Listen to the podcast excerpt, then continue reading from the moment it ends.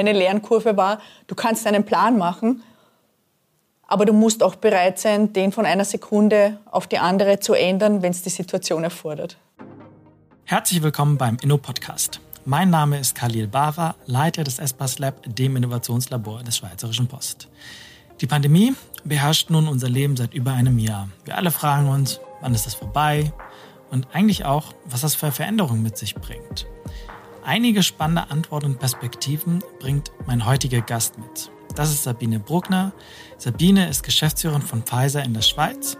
Seit knapp 14 Jahren ist sie bei diesem Pharmaunternehmen unterwegs, war hier Finanzchefin und mit einigen Zwischenstationen hat sie den Lead von Pfizer in der Schweiz Anfang 2020, also kurz vor der Pandemie, übernommen. Nicht nur erklärt sie, was es mit diesem mRNA-Ansatz bei Impfstoffen auf sich hat, wir sprechen auch über die Zusammenarbeit und Patente während einer Pandemie Pfizer hat sich auch eine recht harte neue strategische Ausrichtung gegeben. Was diese ausmacht und woran sie den Erfolg der Strategie erkennt, unterhalten wir uns im zweiten Teil des Gesprächs. Abonniert den Inno-Podcast an eurer App. Ich freue mich auf eure Gedanken und euer Feedback zur Episode. Und nun viel Spaß mit Sabine.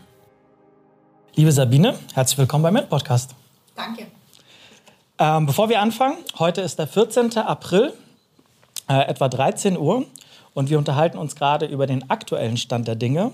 Ähm, je nachdem, wie das heutzutage ist, kann sich innerhalb von wenigen Stunden, manchmal Tagen auch ändern.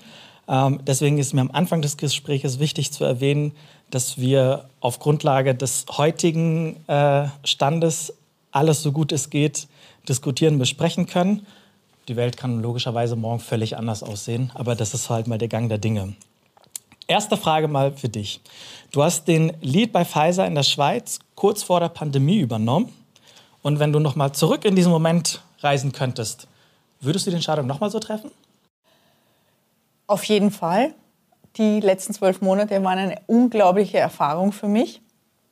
Ähm, ich habe im Jänner 2020 mir damals einen 90-Tage-Plan gemacht, um mich auf meine neue Rolle als Geschäftsführerin vorzubereiten. Den habe ich dann zwei Wochen später komplett fallen gelassen, weil äh, natürlich mit Antritt der Pandemie sich die Dinge komplett geändert haben. Darf ich fragen, was ist von dem 90-Tage-Plan ungefähr so prozentual übergeblieben? Ähm, ich würde mal sagen, so nach zwölf Monaten 30, 40 Prozent. Immerhin. Weil äh, gerade die ersten neun bis zehn Monate uns wirklich die Pandemie sehr stark beschäftigt hat. Wir haben äh, in diesen zwölf Monaten, oder ich habe in diesen zwölf Monaten ja zum einen mein Team durch diese Pandemie führen dürfen und können. Ähm, dann haben wir auch eine bahnbrechende neue äh, Therapie auf den Markt gebracht, diesen neuen Impfstoff. Gleichzeitig haben wir auch noch eine Reorganisation abgeschlossen, um Pfizer, über das wir später auch noch sprechen, zu diesem neuen innovativen Unternehmen äh, hinzuführen. Das sind alles Dinge, die man als Geschäftsführer vielleicht niemals erlebt in seiner gesamten Zeit. Und ich habe das alles in zwölf Monaten äh, gemacht. Und das war definitiv eine, eine sehr äh, große Erfahrung. Ich habe auch eine sehr große Lernkurve hinter mir. Hat mir unheimlich viel Spaß gemacht, ähm, hat mich mit sehr viel Stolz erfüllt, gemeinsam mit meinem Team diese Aufgaben zu meistern. Und das darf ich auch nicht unerwähnt lassen. Ohne das tolle Team im Hintergrund hätte ich diese zwölf Monate so nicht meistern können. Ähm, aus Neugier, weil du es jetzt gerade ja. erwähnt hast, ähm, du hast gesagt, du hast eine steile, steile Lernkurve gehabt. Was war vielleicht so ein, ein Punkt aus deiner steilen Lernkurve, wo du sagst, das war wirklich ein wichtiger Punkt? Da kann ich gerade auf meinen 90-Tage-Plan zurückkommen. Meine Lernkurve war, du kannst einen Plan machen aber du musst auch bereit sein, den von einer Sekunde auf die andere zu ändern, wenn es die Situation erfordert. Kommen wir mal direkt zu dem Thema, zu dem Corona-Thema, zum Corona-Impfstoff. Mal für Nichtmediziner und für Nichtbiologen. Was ist eigentlich so der klassische Ansatz bei Impfstoffen? Mal die eine Frage. Und die andere Frage, was ist dieser neue Ansatz? Bleiben wir mit der ersten Frage. Was ist eigentlich so der klassische Ansatz, wenn es um Impfstoffe geht? Impfstoffe haben grundsätzlich alle dasselbe Ziel, dass sie den Körper vorbereiten, dass wenn ein bestimmtes Virus oder eine bestimmte Erkrankung auf ihn zukommt, dass er dagegen schon so viel Abwehrreaktion im Körper hat, dass die Krankheit erst gar nicht ausbricht. Also das ist das Grundsätzliche, was alle Impfstoffe gemeinsam haben. die unterschiedlichen Arten, wie Impfstoffe hergestellt und entwickelt werden und wie sie, an den Körper, äh, wie sie in den Körper gebracht werden, das ist jetzt, äh, wenn wir auf die mRNA-Technologie zu sprechen kommen, da ist die mRNA-Technologie was Neues. Es gibt Impfstoffe, die ähm, entweder das gesamte Virus in abgetöteter oder abgeschwächter Form in den Körper bringen, um dann eine sogenannte Antikörperreaktion hervorzurufen. Dann gibt es die Möglichkeit, dass man nur Teile von dem bestimmten Virus in den Körper bringt, um diese Reaktion hervorzurufen. Oder mit einem sogenannten Vektor, das heißt einem Träger, also einem anderen Virus, das dem menschlichen Körper zum Beispiel nicht gefährlich werden kann, äh, dazu zu nutzen, um darin das Virus einzuschleusen und in den Körper zu bringen. Oder die neuartige Technologie, mRNA-Technologie, dass man überhaupt kein Teil vom Virus selber in den Körper einbringt, sondern nur den Bauplan. Und dann dem Körper lernt, diesen Teil des Virus selber zu produzieren und dann in Folge darauf wieder einen Antikörper, äh, eine Antikörperreaktion hervorzurufen. Das heißt, das Endergebnis ist immer dasselbe. Man lernt der Zelle zu sagen, du musst dich gegen etwas wehren, was in den Körper eingebracht worden ist und simuliert quasi eine Krankheit, die nicht da ist. Und später, wenn der Körper dann mit dieser Krankheit, mit diesem Virus konfrontiert wird, diese, sind diese Abwehrzellen bereits im Körper und das Virus kann bekämpft werden und deshalb wird man dann auch nicht krank. Bleiben wir mal bei diesem Beispiel jetzt ähm, bei dem mRNA-Impfstoff ähm, oder auf der Basis. Wenn ich das richtig verstanden habe, ist das so, dass man ein, den Bauplan eines Viruses, beispielsweise des Covid-Viruses, dem Körper mitgibt ähm, und der Körper diesen Bauplan erkennt, wenn ich richtig verstanden habe, den Virus ein bisschen selber baut oder selber baut. Einen Teil? Oder ein Teil, sorry, ein Teil des äh, Viruses selber baut und auf der Grundlage aber auch gleichzeitig ähm, Stoffe entwickelt, die das bekämpfen. Und das macht der Körper selbst. Das macht der Körper, genau. Und sobald dann in Anführungsstrichen das richtige Virus kommt, weiß er schon, weiß er schon, wie das Spiel läuft und dieser Prozess kann schneller stattfinden. Genau. Wie ist man eigentlich auf, dieses, auf diese Methode gekommen? Also mRNA zu nutzen, um dem Körper zu erzählen, bau mal hier einen Teil des Viruses selbst nach. Das ist eine ganz neuartige Technologie, klingt an und für sich sehr logisch und einfach wenn man sich die menschliche Zelle vorstellt wie einen Computer, dann ähm, bildet jede Zelle ähm, diese mRNA, also das M steht für Messenger oder äh, Transport, mRNA. Diese mRNA erzeugt bestimmte, wie ein Programm. Also sagt der Zelle, du sollst eine bestimmte Funktion wahrnehmen. Das heißt, das ist etwas, was der Körper selbst produziert. Und die Idee ist jetzt, dass man eben diese mRNA nutzt, indem man diese, wie bei einer E-Mail, das dem, der, der Körperzelle schickt und sagt, du stellst jetzt in diesem Fall ein Protein her. Das ist etwas, was die Zelle selber macht. Jede Zelle produziert Proteine oder Eiweiße mit dem Ziel, dass die bestimmte Funktionen erfüllen. Und ähm, dasselbe passiert eben mit der mRNA, die man jetzt mit der Impfung einbringt.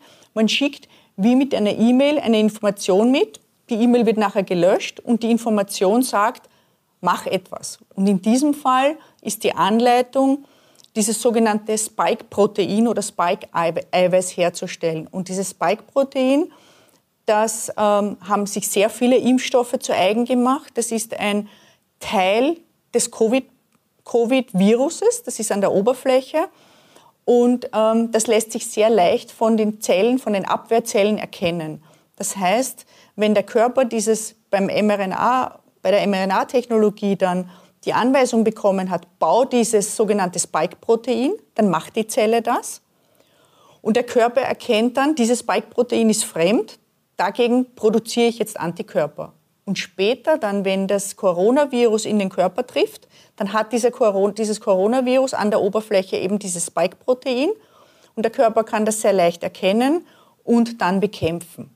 Warum ausgerechnet den Teil? Das hat sich einfach gezeigt, dass Virusbestandteile, die vor allem an der Oberfläche des Virus sind, vom Körper sehr leicht erkannt werden können und eben diese Antikörperreaktion oder diese Abwehrreaktion hervorrufen. Und deshalb äh, nimmt man eben in diesem Fall das, das Spike-Protein.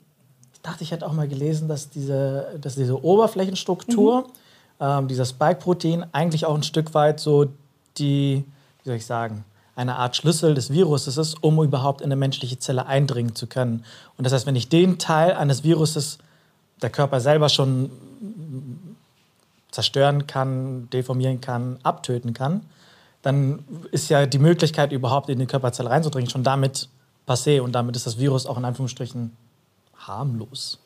Genau, das, dieses Spike-Protein hat zwei Funktionen. Zum einen an die Zelle anzudocken und zum anderen dann wie mit, einem, mit einer Nadel in die Zelle einzudringen. Und wenn man dann das Spike-Protein eliminiert, dann kann die Zelle, kann es eben das Virus nicht andocken und auch nicht in die Zelle eindringen. Und wie, wie ist man in der Forschung eigentlich darauf gekommen, dass das so eine, eine gute Möglichkeit wäre? Also an der mRNA-Technologie wird ja schon recht lange geforscht, weil es ja an und für sich eine geniale und einfache Lösung ist, dass man sagt, jede Zelle produziert ohnehin RNA, damit bestimmte Prozesse im Körper ablaufen können. Also nutzt man diese Technologie, um äh, eben dem, dem, Körper etwas zu lehren oder diesen Bauplan einzubringen. Diese, Wenn ich kurz fragen darf, ja? was heißt relativ lange? Ist das irgendwie fünf Jahre oder 20 also Jahre? Also zum Beispiel, wir arbeiten ja mit äh, BioNTech zusammen oder wir haben an, an, an uns, mit unserem Impfstoff mit der Firma BioNTech zusammengearbeitet, die schon seit über zehn Jahren an dieser mRNA-Technologie forscht für verschiedene Krankheiten. Pfizer und BioNTech arbeiten seit 2018 zusammen. Ursprünglich wollten wir auf Basis dieser Technologie einen Grippeimpfstoff herstellen. Und da hat es sich einfach angeboten mit dieser Pandemie, wo ganz klar war, wir brauchen eine Lösung, wir brauchen eine innovative Lösung, dass wir gesagt haben, lass uns diese Technologie anschauen und gemeinsam unsere Ressourcen, unser Wissen bündeln um hier einen wirksamen und sicheren Impfstoff zu entwickeln. Jetzt ganz äh, generisch gesprochen, unabhängig jetzt von der Corona-Impfung, wie lange dauert denn eigentlich so ein, in Anführungsstrichen, ein Forschungszyklus, also von der Entdeckung einer Möglichkeit, wie beispielsweise mRNA zu nutzen, um einen Stoff zu nutzen, bis hin dazu, dass ich als Patient irgendwo hingehen kann und irgendwie eine Spritze bekomme? Mhm. Also Medikamentenentwicklung per se, aber Impfstoffentwicklung im Speziellen dauert Jahre. Also im Schnitt dauert es ungefähr zehn Jahre von der Idee, wenn man ein, ein, ein, Virus erkennt, wo man sagt, dagegen möchten wir einen Impfstoff entwickeln, bis zu dem Zeitpunkt, wo jetzt zum Beispiel einem Patienten ein Impfstoff verabreicht werden kann, rechnet man im Schnitt zehn Jahre. Das war zu Anfang der Pandemie ganz klar. Wir haben keine zehn Jahre, um einen wirksamen und sicheren Impfstoff zu entwickeln. Ähm, normalerweise läuft das in Phasen ab. Zuerst einmal muss man das Virus analysieren, man muss gewisse Erkenntnisse über das Virus gewinnen, damit man dann sich überlegt, wie könnte man eben einen Impfstoff bauen. Und dann gibt es drei Phasen, Phase, äh, klinische Studienphasen, eins, zwei und drei, die jede für sich mehrere Jahre dauern, um eben Wirksamkeit, Sicherheit ähm, zu testen. Zuerst in ganz kleinen im ganz kleinen Kreis und dann eben an einer bestimmten Anzahl von, von Studienteilnehmern, bis man dann wirklich so weit ist, dass man sagt, ja, dieser Impfstoff hat Marktreife. Und dann würde man beginnen, diesen Impfstoff zu produzieren. Für uns war klar zu Beginn der Pandemie, dass diese Zeit haben wir nicht. Und ähm, auch da hier wieder, alle Pläne mussten insofern über einen Haufen geworfen werden, dass man anstelle wie zum Beispiel einen Staffellauf, den ich jetzt beschrieben habe, hergeht und sagt, wir machen einen Massenstart. Das heißt, wir machen sehr viele von diesen Prozessen gemeinsam. Wir starten die parallel und ähm, verkürzen so, soweit es irgendwie geht, die Zeitspanne, bis eben ein wirksamer Impfstoff zur Verfügung steht. Wenn ich mich da, wenn ich da kurz einhaken darf, wenn ich mir das so überlege, dass man sagt, so, naja, okay, wenn es eine Pandemie gibt, ist es, der, ist es möglich, ähm, von einem Staffellauf, wie du es gerade beschrieben mhm. hast, wo es dann ja wirklich über ein zehn Jahre, hast du, glaube ich, jetzt mhm. gesagt, so lange der Prozess dauert, den so zu organisieren und so zu machen, dass es auf, ich weiß nicht, ich glaube jetzt knapp ein Jahr mhm. gedauert hat, runterzukürzen. Jetzt können wir auch ketzerisch fragen und sagen, okay, warum zum Geier haben wir das dann bisher auf zehn Jahre lang gemacht? Warum haben wir es denn nicht immer so gemacht, dass es nach einem Jahr da ist? Jede Pandemie bietet natürlich oder jede Krise bietet die Möglichkeit für innovative Durchbrüche. Man darf nicht vergessen, dass auch, und das hat die Corona-Pandemie gezeigt, dass sehr, sehr viele Ressourcen gebündelt wurden. Sehr viele Unternehmen, Forschungseinrichtungen, äh, Regierungen, Institutionen zusammengearbeitet haben, ihr Wissen und ihre Erkenntnis geteilt haben, damit das so schnell vonstatten gehen kann. Sehr viel Geld ist geflossen, öffentliche Gelder, private Gelder, um hier äh, wirksame Impfstoffe und Therapien zu entwickeln. Es werden Hunderte von Impfstoffen, an denen geforscht wurde, und sehr wenige werden Marktreife erlangen. Um beim Beispiel Pfizer zu bleiben, wir hatten ähm, fast zwei Milliarden Investitionen für diesen Impfstoff. Wir haben begonnen, auf Risiko die vielversprechenden Impfstoffkandidaten zu produzieren, ohne zum Beispiel heute vor zehn Monaten zu wissen, ob wir wirklich in der Lage sein werden, äh, einen sicheren und wirksamen Impfstoff auf den Markt zu bringen. Das heißt, sehr viel ist in diesem Fall auch auf Risiko passiert. Das ist in einer Pandemie notwendig, das haben wir auch gemacht, ähm, ist aber ein wirtschaftliches Risiko, das über flächendeckend über alle Medikamente, über alle Impfstoffe nicht tragbar wäre. War, war, war das, ist das Risiko dadurch noch mal etwas kontrollierbarer geworden, dass bestimmte Staaten, USA, UK, quasi eigentlich auch schon auf Pump bestimmte Mengen schon einfach bestellt haben im Sinne von, wir bezahlen das und wir gucken mal, was am Ende bei rauskommt, aber so eigentlich das Risiko für, für Pfizer oder aber auch für andere Pharmaunternehmen dadurch etwas geringer wurde? Global gesehen und im, im Gesamten gesehen ist das ganz sicher so, weil man wusste, man entwickelt etwas, ähm, für das ein weltweiter Bedarf besteht. Für ein einzelnes Unternehmen oder für eine einzelne Impfstoffentwicklung oder ein einzelnes Institut mag es trotzdem so sein, dass wenn kein wirksamer und sicherer Impfstoff fertig entwickelt werden kann, dass dann trotzdem ein, ein wirtschaftliches Risiko bleibt, wenn dort nicht äh, Unterstützung gegeben wurde. Das macht es auch so wichtig, dass zusammengearbeitet wird. Also dass sich zum Beispiel BioNTech mit diesem zehn Jahre lang andauernden Wissen um die mRNA-Technologie und ein großes Unternehmen wie Pfizer, das über 100 Jahre Erfahrung hat in der Impfstoff, nicht nur Entwicklung, aber auch Produktion zusammentun, um dann genau so ein Ziel zu erreichen. Also, wenn ich mal kurz zusammenfassen darf. Ähm, wir haben bei den, bei den Impfstoffen haben wir einen klassischen Ansatz, wo ein Teil ähm, eines Virus oder ein, ein abgeschwächter Teil oder ein toter, ja, ein totes Virus in den Körper reingehen wird, der Körper ungefähr erkennt, was es ist, aber nicht gefährlich ist, daraufhin Stoffe entwickelt, die das bekämpfen. Wenn das richtige Virus in den Körper kommt, dann weiß der Körper ungefähr ähm, ziemlich genau und schnell, wie er zu reagieren hat.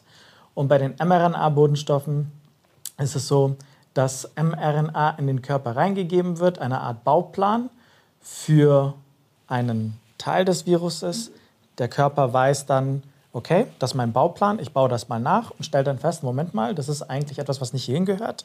Entwickelt entsprechende Stoffe, die das zu bekämpfen. Und wenn der äh, Coronavirus dann in den Körper gelangt, erkennt der Körper diesen Teil des Viruses. Vor allem, wenn ich das richtig verstanden habe, ist es der Oberfläche des Viruses, was nicht nur an die Körper, also an die menschliche Zelle andockt, sondern auch gleichzeitig der Weg ist, ähm, um, ähm, ich nehme an, vor allem das, das Erbmaterial in den Körper zu injizieren vom Virus aus.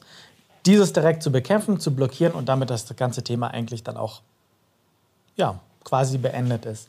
Ich habe auch verstanden, dass solche Zyklen normalerweise zehn Jahre lang dauern, ähm, aber mit so einer Krisensituation, vor allem wenn sich viele, viele Unternehmen, Partner, Forschungseinrichtungen, Regierungen zusammentun und mit dem hohen Druck einer Pandemie, die einfach acht Milliarden Menschen ungefähr betrifft, dass dort dann äh, Sachen vielleicht auch pragmatischer gesehen werden und man sich zehn Jahre lang Forschungszyklen ähm, etwas anders handhabt, sodass es innerhalb von knapp einem Jahr dann auch möglich wird.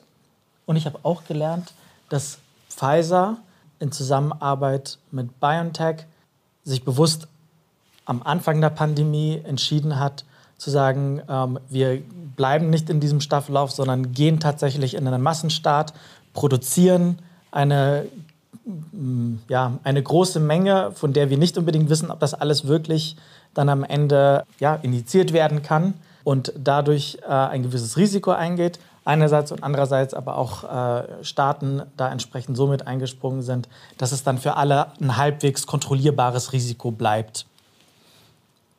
Das ist mal äh, das ist eine Mini-Zusammenfassung. Pharmaunternehmen, auf die schaut man natürlich in so, in so einer Pandemiezeit ähm, besonders. Du hast jetzt gerade schon so ein bisschen erwähnt, kannst du vielleicht noch ein bisschen mehr Insights geben, die man vielleicht nicht unbedingt äh, liest oder die nicht hinreichend zur Geltung kommen? Was tun Pharmaunternehmen jenseits davon, dass sie Forschungseinrichtungen oder Forschungsunternehmen das, äh, unterstützen, ähm, zu, um dafür zu sorgen, dass so eine Pandemie auch mal irgendwann zu Ende geht? Also in erster Linie habe ich schon angesprochen, es ist ganz sicher dieses Wissen teilen. Damit wir eben vor allem in der Pandemie innerhalb von kurzer Zeit Impfstoffe, Therapien entwickeln können. Aber vor allem auch äh, Zusammenarbeit in der Logistik. Das heißt, große Unternehmen wie Pfizer, aber auch andere Unternehmen, die dann äh, helfen, Produktionskapazitäten zur Verfügung zu stellen, damit eben acht Milliarden Menschen am Ende des Tages äh, einen wirksamen Impfstoff zur Verfügung haben. Und was auch ganz wichtig ist, Zusammenarbeit mit Institutionen, die dann darauf schauen, dass allen Ländern unabhängig vom äh, Einkommensverhältnis oder vom, vom Industriestandard wirksame und sichere Impfstoffe zur Verfügung stehen. Und ähm, von daher war das eine, eine ganz wichtige äh, Prämisse. Es muss mehr als einen Impfstoff geben und es muss mehr als, einen, als ein Unternehmen geben, das Impfstoffe produzieren kann, weil wir sonst einen weltweiten Bedarf von, von, von dieser Größenordnung ähm, einfach nicht stemmen können. Darf, darf ich fragen, wie genau muss ich mir das eigentlich vorstellen? Also ruft dann, weiß nicht, hast du dann deine äh, Kollegen in der Schweiz bei Novartis und anderen angerufen und gesagt, Freunde, wir müssen uns mal zu einer Zoom-Konferenz zusammenschließen und äh, überlegen, wer hier welchen Teil ähm, und wie produziert, damit wir das organisiert bekommen? Oder wie genau läuft sowas ab? Also nicht auf meiner Ebene in der Schweiz. Ähm, wir sind ja ein globales Unternehmen mit Hauptsitz in New York. Aber mein oberster Chef, der Albert Burler, da ist das genauso, wie du sagst. Der sitzt dann am Telefon und spricht dann mit dem BioNTech-Chef und überlegt sich, wie können wir einen Plan entwickeln, dass wir so schnell wie möglich äh, diesen Impfstoff entwickeln können? Oder spricht dann mit dem Novartis-Chef, um herauszufinden, wie sie uns, wie, wie das eben jetzt auch passiert, helfen können, mit ihrem äh, Produktionswerk in der Schweiz unseren Impfstoff fertigzustellen. Genauso funktioniert das. Logistik ist natürlich ähm, auch für die Post ein gewisses, äh, ein gewisses Thema. Wie organisiert ihr die Logistik? Also von Produktion bis zu irgendeinem Impfzentrum, mhm. wo ich dann vielleicht irgendwann mal hingehen kann und mir die Injektion verabreichen lassen kann? Ja. Also wir liefern Pizzaboxen. Das ist so ein, ein Schlagwort, äh, das sich etabliert hat. Unser Impfstoff wird in, und die haben wir selbst hergestellt, in Boxen verpackt, die die Größe einer Pizzaschachtel haben. Auch die Dicke einer Pizzaschachtel? Auch die in plus minus auch die Dicke einer Pizzaschachtel. Deshalb okay. hat sich dieser Begriff Pizzabox äh, etabliert. Und ähm, weil eben diese mRNA-Technologie der Impfstoff selber als Resultat sehr instabil ist. Unser Impfstoff musste ja bei minus 70 plus minus 10 Grad gekühlt werden. Ähm, kommt das in ganz, ganz speziellen Gefrierschränken aus unserem Werk in Pürs in Belgien und ähm, wird jetzt, um bei der Schweiz zu bleiben, der Armeeapotheke übergeben, gesamtheitlich. Also wir kriegen jede Woche Lieferungen, die der Armeeapotheke in der Schweiz übergeben werden. Und jetzt, jetzt, Entschuldigung, wenn ich unterbrechen darf. Ähm, ja. Armee, also für Menschen, die jetzt nicht in der Schweiz leben, was ist, eine, was ist die schweizerische Armeeapotheke? Also die schweizerische Armee ja. hat eine eigene äh, Apothekenlogistik. Und die ist für die Feinverteilung der äh, Impfstoffe verantwortlich. Das heißt, die Armeeapotheke liefert dann die Impfstoffe, die wir zentral liefern, an die einzelnen Kantone und von dort äh, an die einzelnen Impfzentren. Das ist ein unglaublich, unglaublicher logistischer Aufwand, eben wie gesagt äh, aufgrund der Tatsache, dass der Impfstoff bei minus 70 plus minus 10 Grad gekühlt werden muss. und dann, wenn er aus dieser Gefrierkühlung rauskommt, dann nur für eine bestimmte Zeit äh, bei Kühlschranktemperaturen äh, haltbar ist und muss relativ schnell dann verimpft werden. Wenn ich fragen darf, wie viel jetzt Stand heute, ähm, wie viel kommt denn aus Belgien pro Tag oder pro Woche hier an? Ähm, also wir liefern im Moment pro Woche plus minus 200, 300.000 äh, Dosen in die Schweiz. Das war mal weniger, wird jetzt sequenziell mehr. Was heißt, das wird mehr? Also verdoppelt, verdreifacht, verzehnfacht? Ähm, ja, ich würde jetzt mal sagen, dass wir bis im Sommer davon ausgehen, dass wir die Mengen verdoppeln können. So, äh, das Ziel Sommer, Sommer im Juni Sommer oder August Sommer? Das ist eine gute Frage. Ähm, ich muss ganz ehrlich gestehen, wir planen die, die einzelnen Mengen pro Woche nicht so im Detail voraus, weil wir unsere Produktionskapazitäten fast wöchentlich ähm, anpassen und versuchen, so viel wie möglich zu produzieren. Aber wir haben einen Liefervertrag mit der Schweiz, der insgesamt sechs Millionen Dosen vorsieht.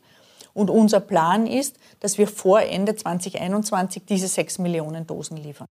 Vor Ende, also 31.12.21. Genau. Und wie viel ist schon geliefert worden? also wir Millionen? haben jetzt mit Stand heute äh, mehr als eine Million Dosen geliefert.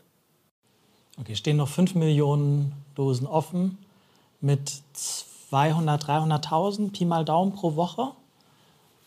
Okay, das sollte ja dann eigentlich machbar sein. Genau.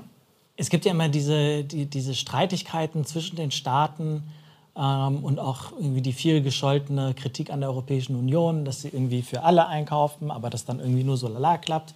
Ähm, UK und ähm, USA, um mal nur zwei Länder zu nennen, preschen da nochmal ich glaube, mit einer, mit einer anderen finanziellen Kraft auch nochmal teilweise mit einher. Wie drückt sich das dann jetzt im Beispiel Pfizer, äh, wie drückt sich das dann aus? Stehen dann da, ähm, jetzt sehr banal gesprochen, rufen dann die Europäische Kommission und äh, London und DC an und sagt, äh, Pfizer hier, die, die, keine Ahnung, die zwei Millionen Chargen, die gehen jetzt bitte nicht dahin, sondern die kommen zu mir. Wir haben Lieferverträge wie, wie andere Unternehmen auch. Das heißt, wir haben Lieferverträge mit einzelnen Staaten oder mit Organisationen, wie eben zum Beispiel der sogenannten COVAX-Initiative, also Corona Vaccines, die dafür eintritt, dass alle Staaten äh, einen Impfstoff zur Verfügung haben. Und diese Lieferverträge beinhalten eben auch bestimmte Mengen zu bestimmten Zeitpunkten. Und ähm, das ist eben dieser unglaubliche logistische Aufwand dass in unserem Werk in Pürs oder in USA die Mengen so alloziert werden, dass wir unsere Lieferverpflichtungen mit allen einhalten können.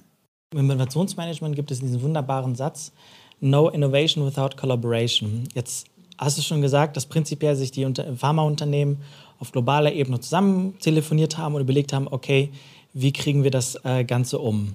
Ähm, das ist mal das, so die eine prinzipielle Bereitschaft. Das andere ist, so eine Pandemie bringt einfach mit sich, dass wenn nicht alle acht Milliarden Menschen in irgendeiner Art und Weise äh, ja, per Impfung betreut werden können, ist es relativ schwer, das Ganze unter Kontrolle zu behalten, weil dafür reisen die Menschen schlicht und ergreifend zu gerne. So. Ähm, und es gibt auch trotz aller, äh, trotz aller ja, Zusammenarbeitsformen und Kooperationen gibt es trotzdem eine Art, was heißt eine Art? Es gibt einen Wettbewerb zwischen den Pharmaunternehmen. So, und jetzt frage ich mich gerade, wie kriegt man das dann alles miteinander zusammen? Wie geht ihr damit um?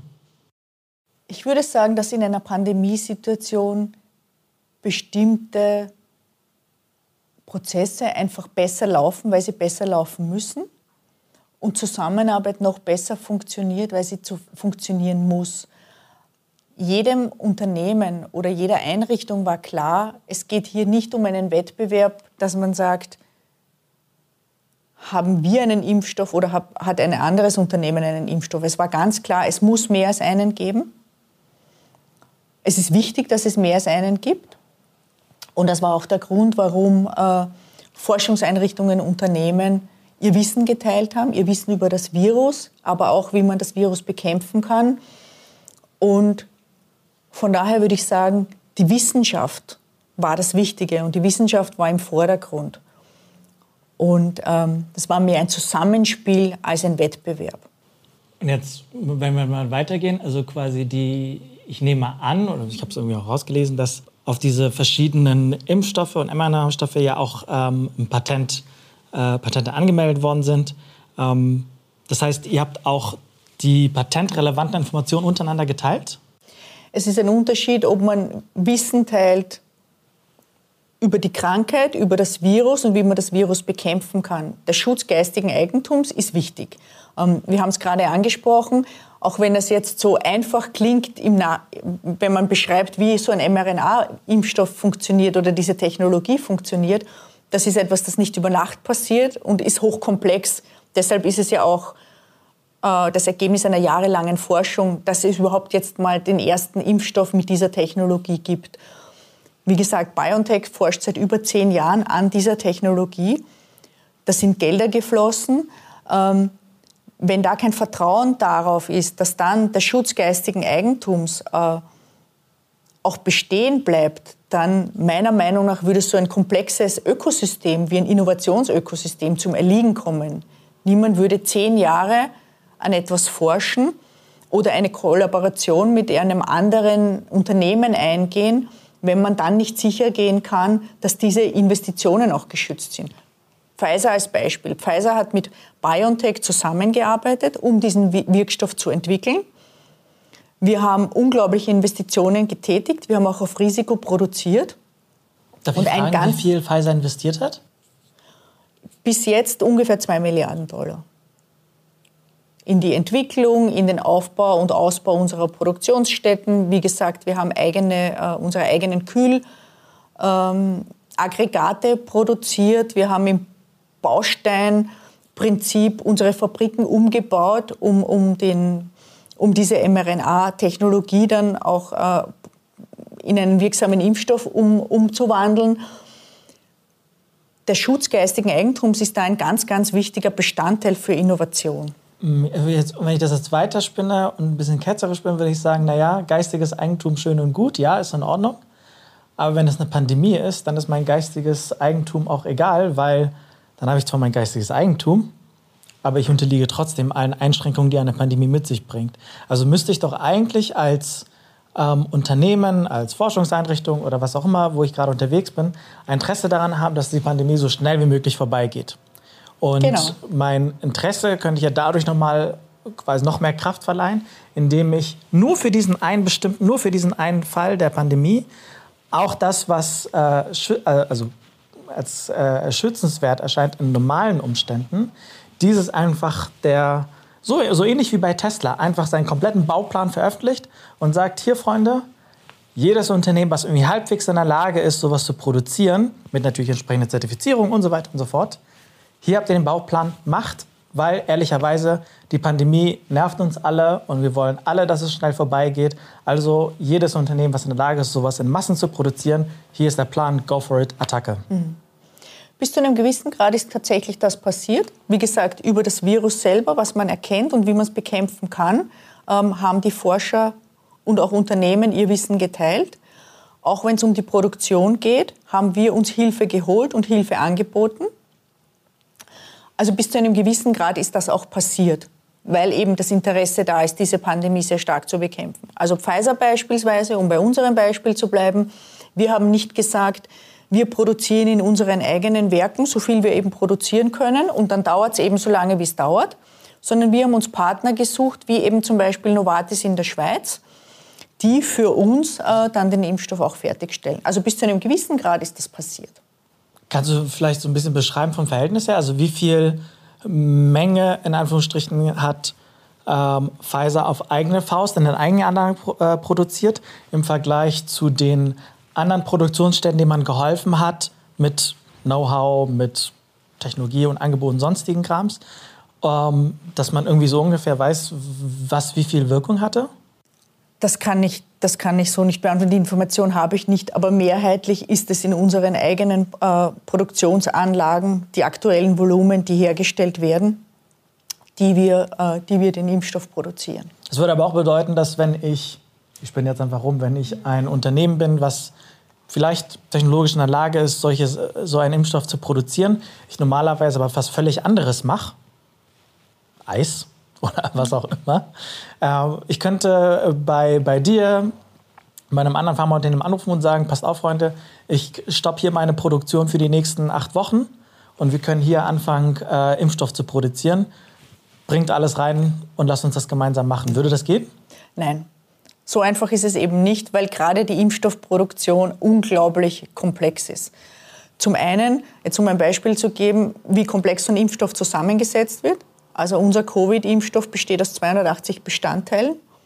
Ähm, die kommen aus 19 verschiedenen Ländern und 78 verschiedenen Produktionsstätten. Oh ähm, und zum anderen, dass eine Impfstofffabrik per se hochkomplex ist.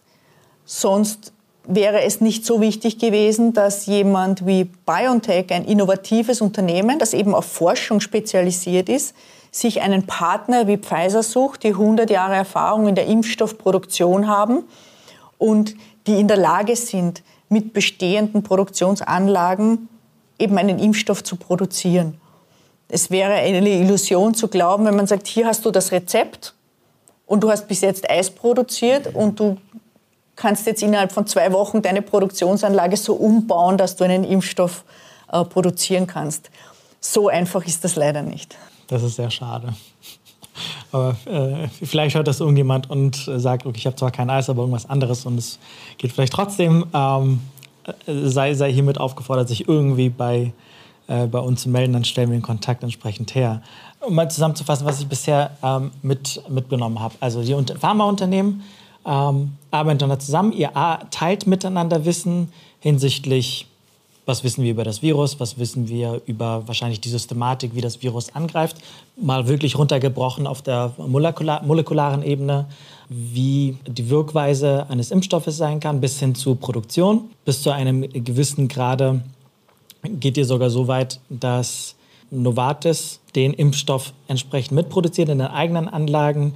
Ich habe verstanden, dass die Schweiz aus den belgischen Anlagen mit Impfstoff versorgt wird, zumindest jetzt mal ähm, von Pfizer und BioNTech.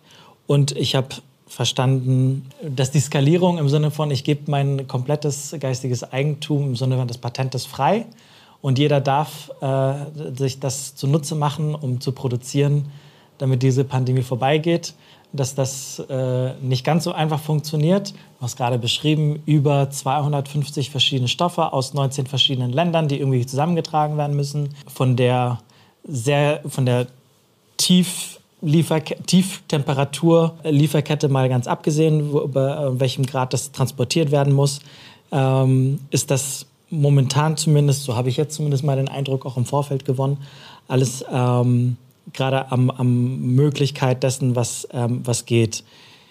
Kommen wir ein bisschen zu, zum Pfizer, zu dem Unternehmen selbst. Ähm, wir hatten im Vorgespräch ähm, ein bisschen mal über die Geschichte uns unterhalten. Ähm, und zwar, dass Pfizer eigentlich einen recht drastischen Wandel hinter sich hat. Ähm, Pfizer war vor allem, so habe ich das zumindest verstanden, vor allem äh, in der Produktion für die Medikamenten bekannt. Das bekannteste ähm, ist wohl Viagra. Und wenn ich richtig verstanden habe, hat sich Pfizer eine grundlegend andere Strategie beschrieben, äh, verschrieben.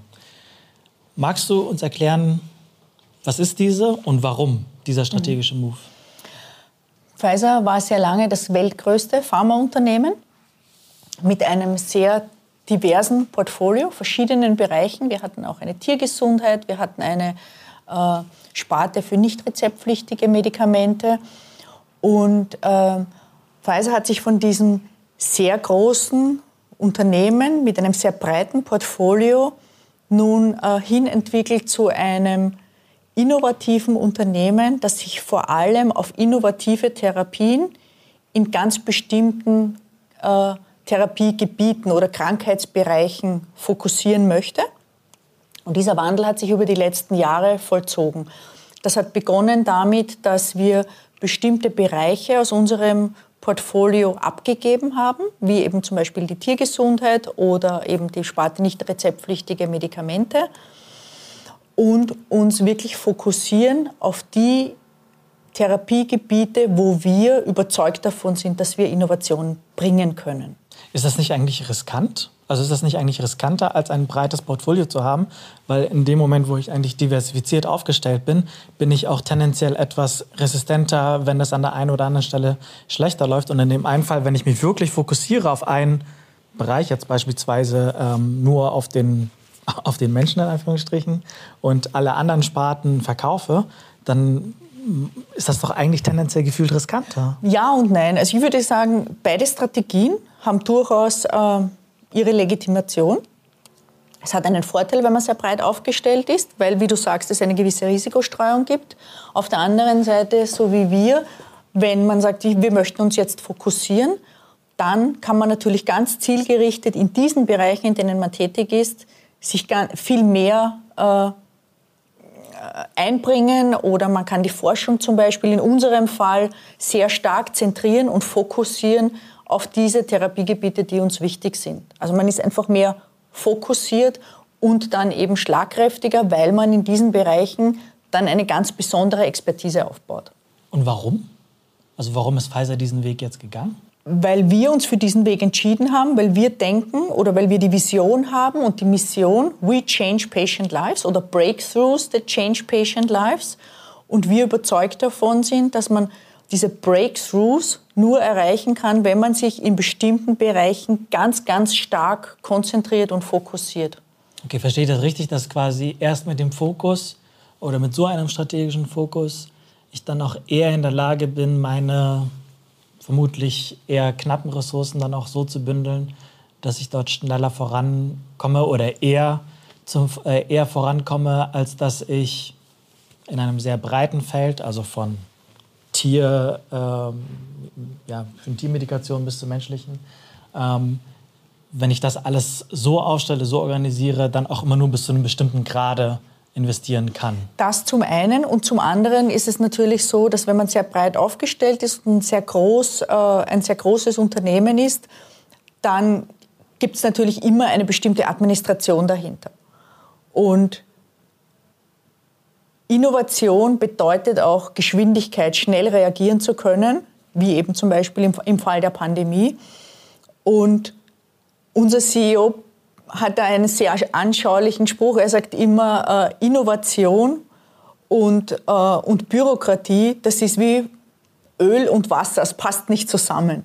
Und deshalb haben wir auch diesen radikalen Wandel hinter uns, indem wir uns bis zu einem gewissen Grad ja auch verkleinert haben, was das Portfolio betrifft, weil wir schneller werden wollen haben wir unsere gesamten Prozesse nochmal angeschaut, überarbeitet, um genau diese Bürokratie aus dem Unternehmen rauszunehmen und damit schlagkräftiger und schneller zu werden. Und das war ein doch sehr radikaler Wandel und hat uns alle gefordert.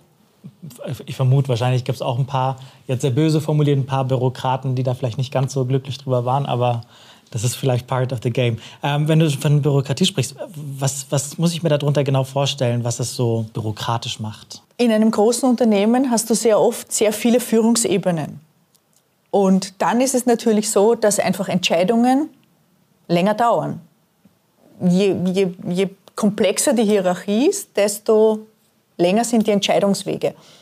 Und da haben wir sehr viel in der Richtung gemacht indem wir geschaut haben, dass wir flache Hierarchiestrukturen einbauen. Ähm, zum anderen die Digitalisierung. Wir haben uns sehr, sehr stark darauf spezialisiert und fokussiert, in den wichtigsten Unternehmensbereichen digital führend zu sein.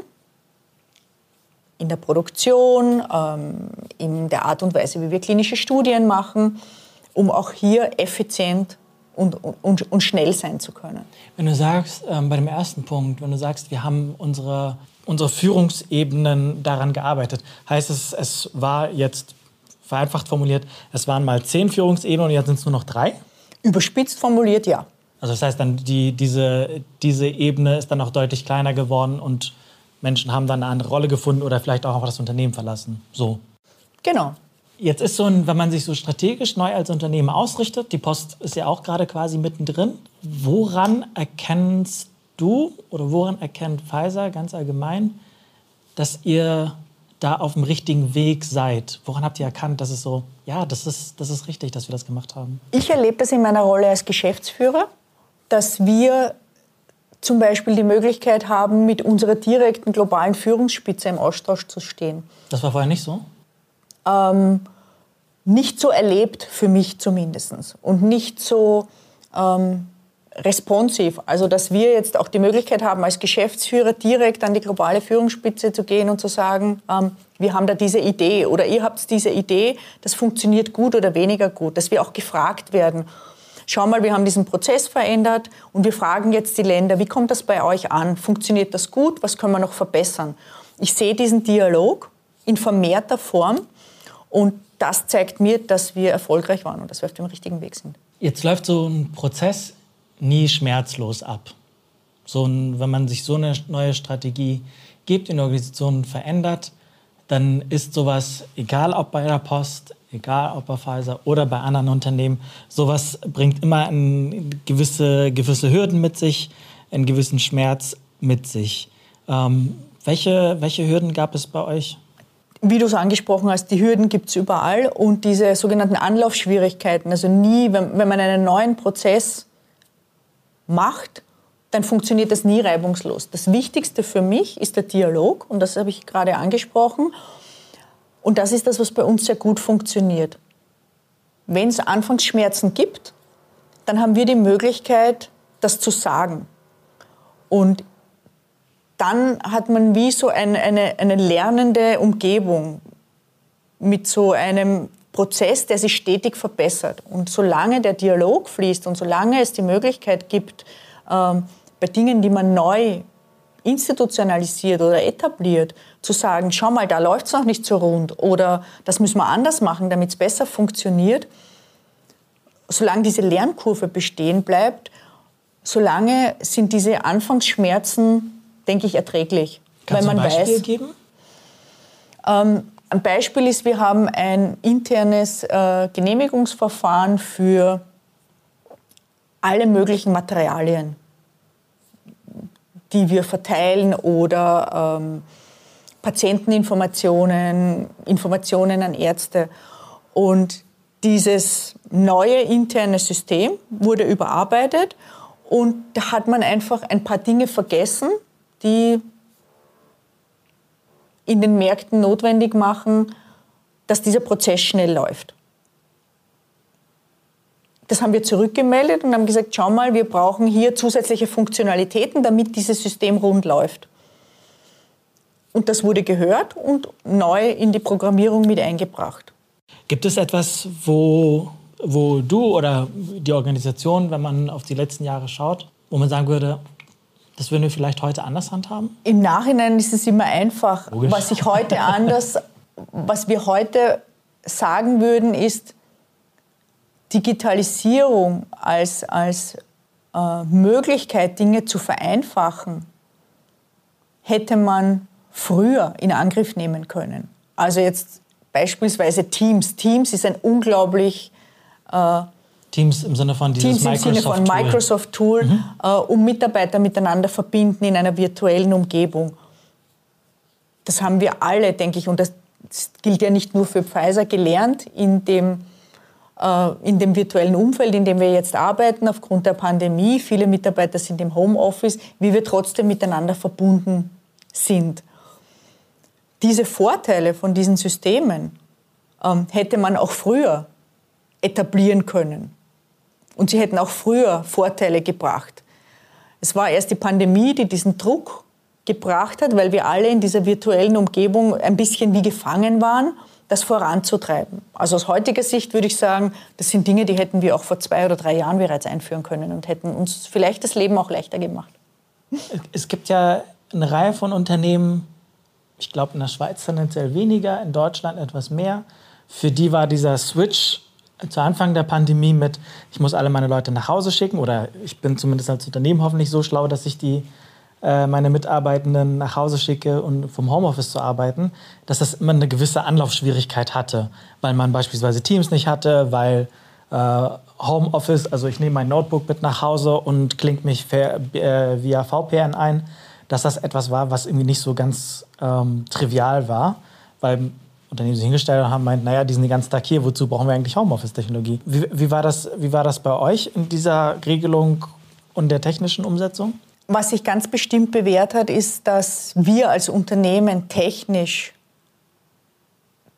doch schon sehr gut ausgestattet waren. Alle unsere Mitarbeiter oder fast alle unsere Mitarbeiter haben ein Handy ähm, oder haben ein Notebook, das ihnen die Möglichkeit gegeben hat, von zu Hause zu arbeiten. Wir haben vorher schon äh, technisch die Möglichkeit gehabt, von zu Hause zu arbeiten. Alle unsere Mitarbeiter. Das heißt, wir waren angebunden ans Unternehmen. Das hat es ganz sicher erleichtert.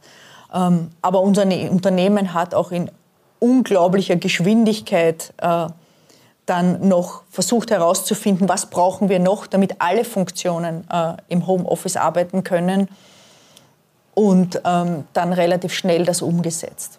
Du hast vorhin äh, ein bisschen von der strategischen Neuausrichtung erwähnt, dass die, äh, das Pfizer sich entschieden hat, auf bestimmte Therapien ähm, sich zu fokussieren. Welche sind das und warum genau diese? Also wir haben uns vor allem auf Therapiegebiete spezialisiert, wo es wichtig ist, dass Innovationen passieren. In der Onkologie, im Bereich Impfstoffe, aber auch zum Beispiel bei äh, schweren Erkrankungen, die kleinere, eine, eine kleine Anzahl von Patienten betreffen, diese sogenannten Rare Diseases. Auch hier haben wir uns vorgenommen, mit innovativen Therapien Lösungen zu finden für eine kleine Anzahl von Patienten. Gentherapie ist äh, ein Bereich, auf den wir uns fokussieren. Alles das vor dem Hintergrund, dass wir sagen, das sind Therapiegebiete, wo es Innovationen braucht und wo wir glauben, dass wir mit unserem Wissen und mit unserer Forschung bahnbrechende Therapien entwickeln können. Entwickeln können, das heißt auch erforschen, das heißt, Pfizer forscht auch selbst? Mhm.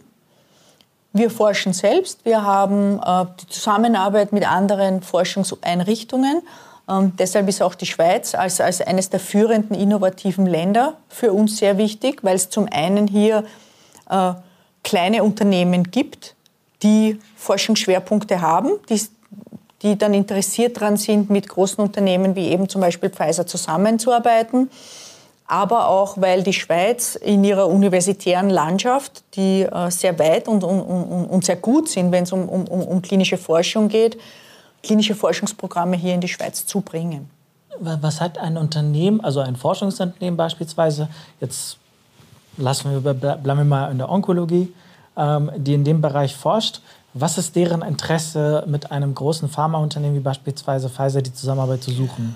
Ich würde das jetzt gar nicht auf die Onkologie beschränken, aber um ein Beispiel zu geben, wir haben vor einigen Jahren ähm, mit ein, ein Unternehmen gekauft, hier in der Schweiz, die an einer Krankheit geforscht haben, die ähm, Säuglinge im Mutterleib betrifft. Und ähm, die Forschungsleiterin von diesem Programm wurde eingeladen nach USA in unsere Forschungseinrichtung und ich habe mich nachher mit ihr unterhalten und sie hat mir erzählt, dass das für sie ein unglaubliches Erlebnis war, in diese große Forschungseinrichtung zu kommen, weil sie gesehen hat, dass die Infrastruktur, die ein Unternehmen wie Pfizer bieten kann, ihr einen ganz bestimmten Prozessschritt, den sie hier in ihrem kleinen Unternehmen in der Schweiz äh, händisch durchführt, der sie mehrere Wochen dauert, bis sie ein bestimmtes Ergebnis sieht, mit der Infrastruktur, die in der Pfizer-Forschungseinrichtung vorhanden ist, innerhalb von zwölf Stunden bekommt. Oui. Das heißt, dass die Forschungs- Zeit so unglaublich verkürzt wird oder vervielfacht werden kann, dass sie gesehen hat, ab einem gewissen Zeitpunkt brauche ich Hilfe, sonst forsche ich mein Leben lang ähm, an etwas, wo mir ein anderes Unternehmen helfen kann, das vielleicht in, in einigen wenigen Jahren ähm, weiterzubringen. Ich würde mal versuchen, die Abschlusskurve zu bekommen. Ja. Drei schnelle Fragen zum Abschluss. Jetzt mal gesetzt den Fall, es gibt kein äh, es gibt keine Pfizer-BioNTech-Impfung. Könntest du dich mit der Impfung von Moderna oder dem russischen Impfstoff anfreunden? Ich habe grundsätzlich Vertrauen in unsere Zulassungsbehörde, in die Swiss Medic. Ich würde mich mit jedem Impfstoff impfen lassen, den unsere Behörden zulassen. Welches Klischeebild über die Pharmabranche stimmt absolut nicht? Dass die Pharmaindustrie ausschließlich von wirtschaftlichen Interessen getrieben ist. Ich kann für mich sprechen. Ich glaube an unsere Mission We Change Patient Lives. Ich höre das aber auch sehr oft von meinen Schweizer Mitarbeitern, dass sie an diese Mission glauben, dass sie stolz sind, ein Teil von Pfizer zu sein.